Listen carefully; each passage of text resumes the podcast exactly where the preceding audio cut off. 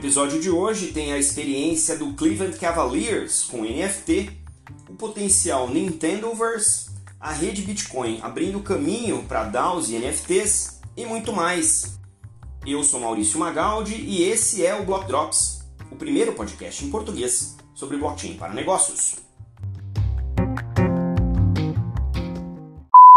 As notícias que você ouve aqui não têm qualquer vínculo com o meu trabalho atual, não configuram nenhuma forma de patrocínio, propaganda ou incentivo para o consumo e têm o foco exclusivamente educacional para o mercado. Os fãs de esporte estão acostumados a lidar com colecionáveis, né? A gente tem aí os cartões, né, as cartinhas com as estatísticas dos jogadores no beisebol, no basquete, e não por coincidência, um dos maiores ecossistemas de NFT colecionáveis hoje é o do Dapper Labs, o NBA Top Shots, que é uma coleção de NFTs com vídeos, imagens e estatísticas dos mais variados, variados tipos dos times da NBA. E indo nessa direção, o Cleveland Cavaliers, um dos times pelo qual passou o LeBron James, um dos principais jogadores né, da história da NBA, lançou o NFT Locker, que é um nome aí para é, vestiário, né? Aqui os fãs que comprarem os, os NFTs colecionáveis vão ter acesso a diversas informações e experiências como se estivessem fazendo parte do vestiário do time, na preparação né, pré-temporada, na temporada, ao longo dos jogos em casa e é, os jogos fora. Né? E, obviamente, uma das coisas mais interessantes aqui para os fãs é poder ter experiências que são cada vez mais personaliza personalizadas né, dentro do ecossistema e de toda a estratégia aí de marca e de marketing do Cleveland Cavaliers. Né? Então, ah, pensando no curto prazo, isso é mais um movimento de experimentação que a gente está vendo nesse mercado, mas o que me encanta mais nessa estrutura que as marcas que estão entrando no NFT agora podem fazer é que uma vez que o NFT exista na blockchain, é possível que as marcas façam ações e façam aplicações que utilizem aquele NFT para dar acesso a experiências diferentes de maneira praticamente infinita. Uma vez que o NFT existe, você pode programar qualquer outra coisa que aquele NFT destrave ou que aquele NFT é, permita que as pessoas acessem nessa camada de acesso e credencial de um jeito que nunca foi possível. E mais do que isso, além de um mercado secundário onde é possível você vender o NFT que você tem, porque agora ele apreciou em valor, então tem mais experiências possíveis, então você vende aquilo num potencial mercado secundário. O que é interessante com os NFTs, né, do ponto de vista funcional na blockchain, é que o NFT ele permite que você divida posse e propriedade. Então, se você tem um NFT, você pode emprestar aquele NFT, esse empréstimo fica registrado no blockchain, a posse daquilo está com quem tomou emprestado, mas a propriedade ainda é do dono original.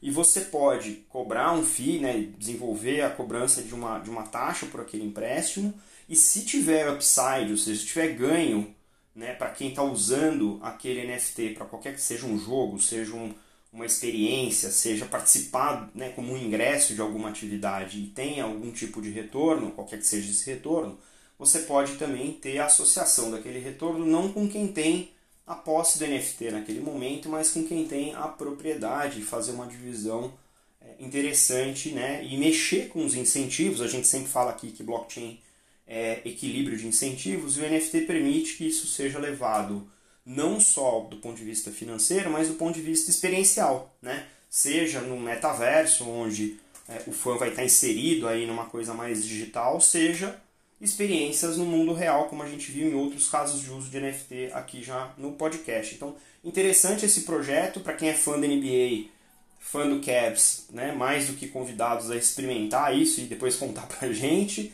né, e vamos ver como é que os demais times das outras ligas, tanto nos Estados Unidos quanto fora, vão começar a sair um pouco da história do fan token enquanto um mecanismo de investimento e participar mais do Fan Experience. Né? Nós temos Copa no Qatar aí, né, esse ano. Vamos ver como é que tudo isso vai começar a fazer parte do vocabulário também dessa grande experiência que é o esporte profissional ao redor do mundo.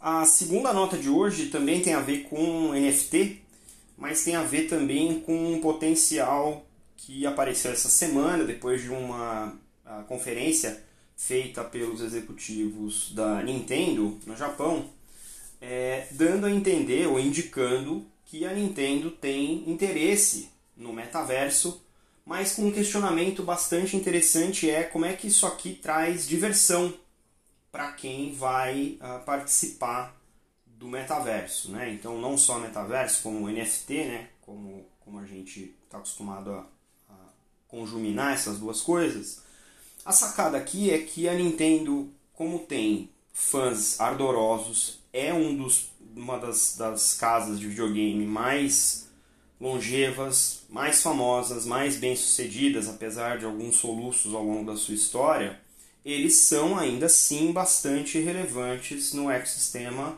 gamer, especialmente no, no gamer né, de, de casa, né, do caseiro, no doméstico, não os esports, não os profissionais, né? E, obviamente, o questionamento que a Nintendo traz para a mesa é bastante importante do ponto de vista de longevidade e sustentabilidade. Me explico. Quando a gente fala de metaverso, de NFT voltado para games, a gente acabou chegando num termo que é o tal do GameFi. O que é o GameFi? É a mistura de videogame com DeFi, que é as finanças descentralizadas que a gente também fala sempre aqui no Block Drops. E o ângulo da Nintendo, ao explorar essa possibilidade de usar NFT, metaverso, olhando para o seu ecossistema, a principal pergunta que salta aos olhos e que a Nintendo fez muito bem é a questão do quão divertido pode ser isso para quem joga.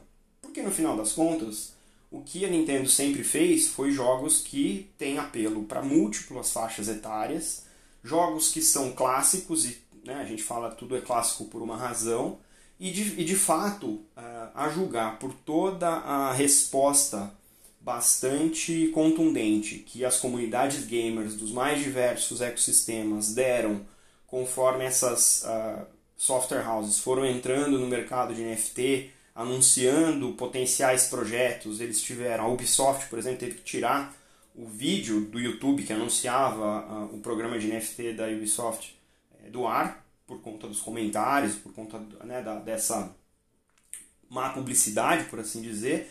E obviamente os gamers entendem de valorização do tempo e dinheiro gasto nessas plataformas.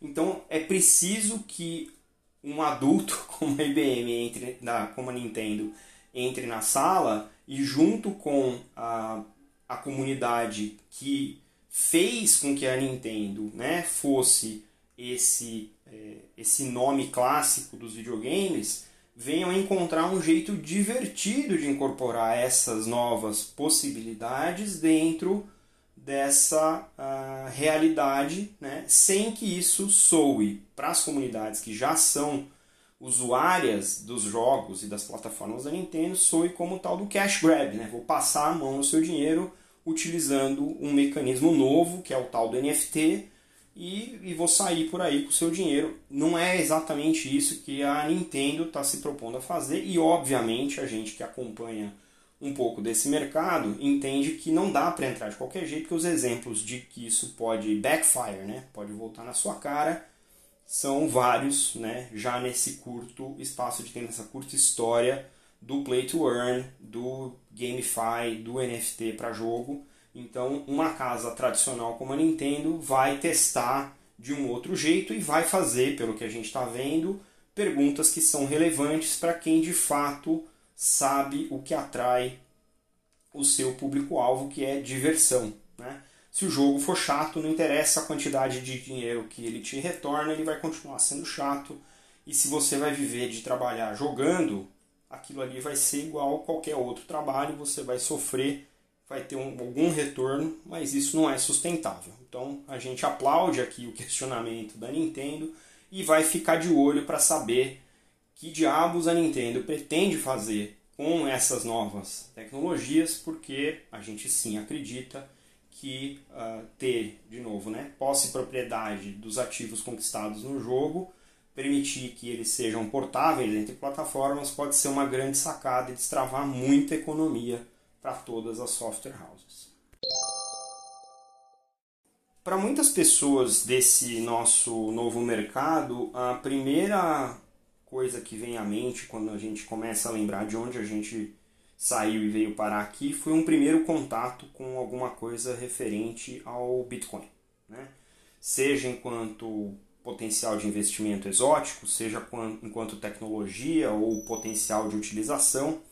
E de fato, é, nos últimos 3, 4 anos, a programabilidade de outras redes realmente as tornou muito mais interessantes para destravar novos modelos de negócio do que o próprio Bitcoin né, se propõe a fazer. O Bitcoin, apesar de razoavelmente programável, e aqui nós estamos falando da rede do BTC, não das demais variações e forks do Bitcoin, que essa sim tem já investido há algum tempo, né, investido em disponibilizar ferramentas de programação, o Bitcoin do BTC ele continua sendo um famoso store of value, né, uma reserva de valor e por isso uh, não tem uh, sido utilizada como uma rede programável, é, apesar de ter algumas plataformas de segunda camada que se propõem a fazer isso, elas não são tão populares porque, de novo, né, o valor do Bitcoin enquanto ativo digital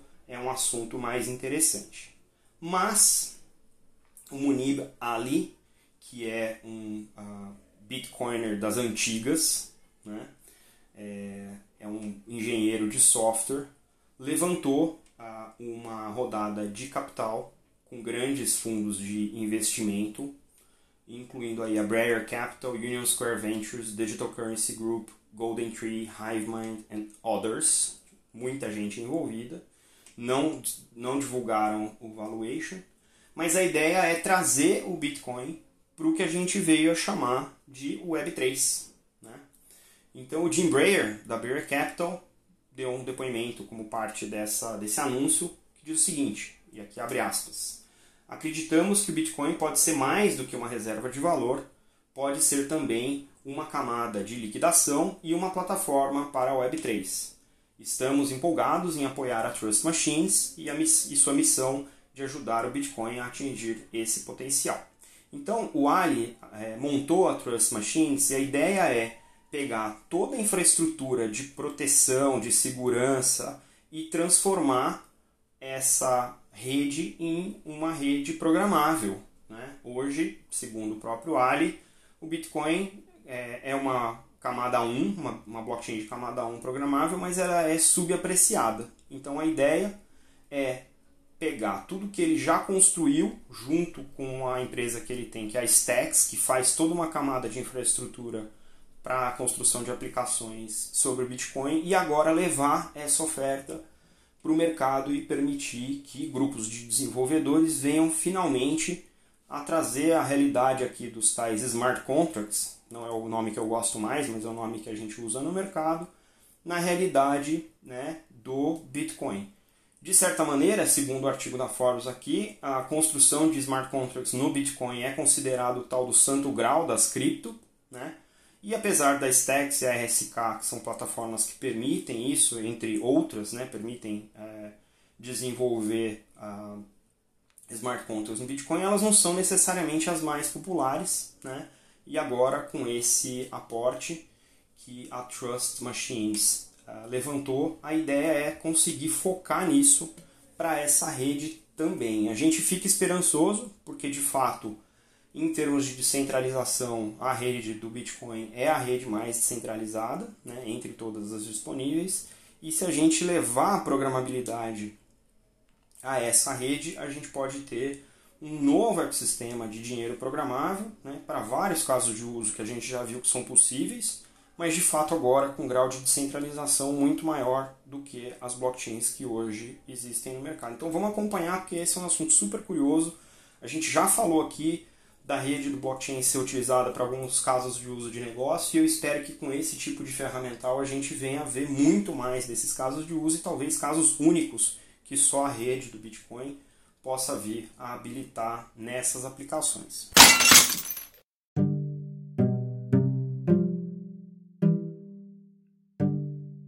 E numa semana cheia de notícias, tem muito mais.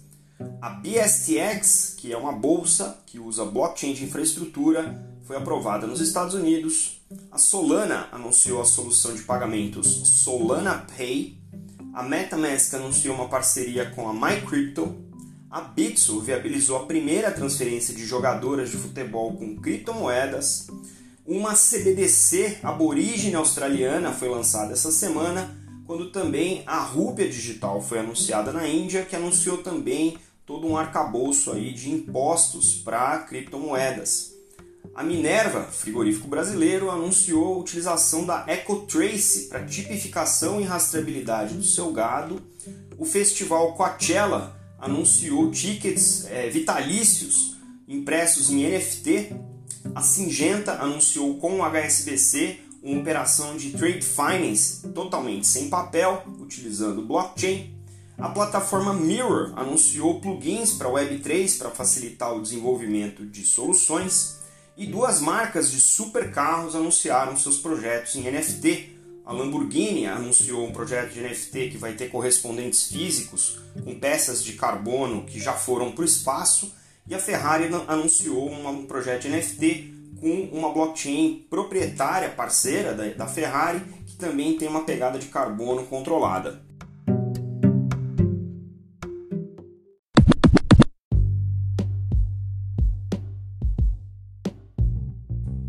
Você pode ouvir o Block Drops Podcast nas plataformas Anchor FM, Spotify, Google Podcast, Apple Podcasts, Numis e iColab. Entre em contato conosco através do Instagram, Block Drops Podcast, no Twitter, Block Drops Pod e por e-mail, blockdropspodcast.gmail.com.